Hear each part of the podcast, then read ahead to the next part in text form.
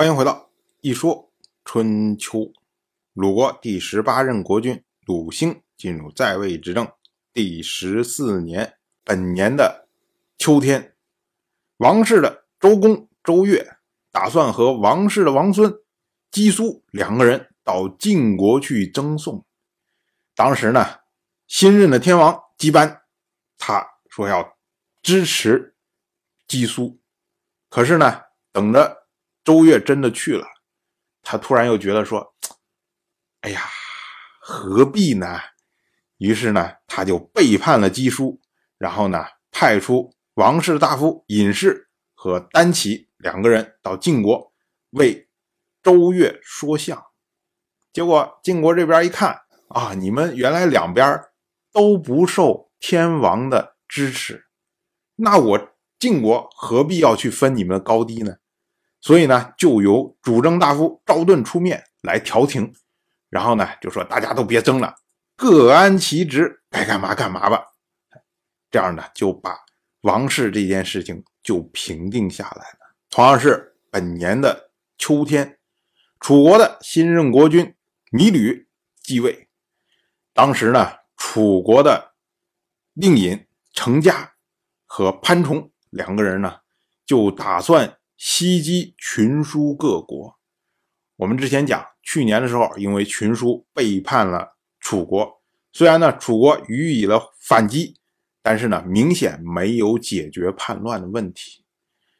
但是这两位呢要出征，他们呢就派楚国的王子芈谢和斗克。两个人呢卫护楚都，然后呢大军浩浩荡荡就开拔了。可是没想到呢，这个芈谢和斗克两个人趁着楚都空虚的时候作乱。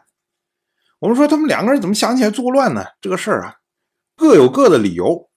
早在二十二年以前，当时斗克曾经卫戍商密，受到了。秦国和晋国的联军攻击，后来呢，商密被攻克，然后斗克呢被俘。再之后呢，秦晋闹翻了，秦国呢有小之败，于是就打套想跟楚国联盟，就将斗克送回到楚国，让他去促进秦楚的联合。哎，斗克当时也是尽心尽力啊，因为他本来是战俘的身份，如今呢有机会。为秦楚树立大功啊，这个有可能对他个人的前途有好处，所以呢，他积极奔走，真的把秦楚联盟给做成了。可是呢，没想到随后，当时楚国的国君，也就是芈运，因为政变被杀掉，然后这件事情呢就不了了之了。所以斗克在楚国就郁郁不得志啊，那他时刻。都有背叛的心思在，而另外一位芈谢，他是想做令尹，可是没想到呢，这个令尹轮到了程大新，然后呢，程大新死了又到程家，哎，怎么也到不了自己手里面，所以呢，他也有怨恨的。那这一次他们看，哎，程家和潘崇两个人都率军远征，而国君芈吕年幼，那如果要是。能够把程家和潘崇给消灭在外面的话，那他们就可以掌权，然后呢控制楚国，所以呢才有这一次作乱的举动。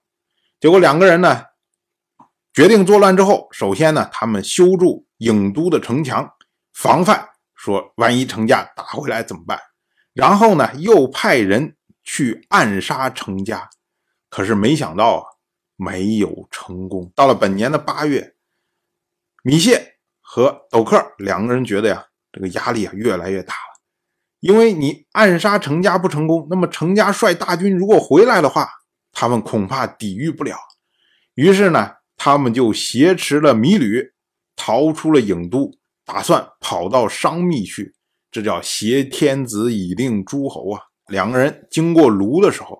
卢地的大夫叫做卢哲离，和另外一位大夫舒弥两个人设计引诱他们，然后呢把他们杀掉了。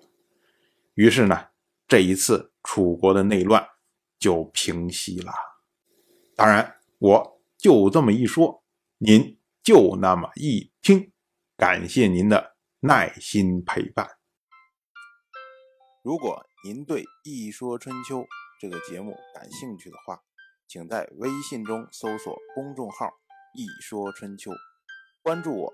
您不仅能得到《一说春秋》文字版的推送，还可以直接和我互动交流。我在那里等待您的真知灼见。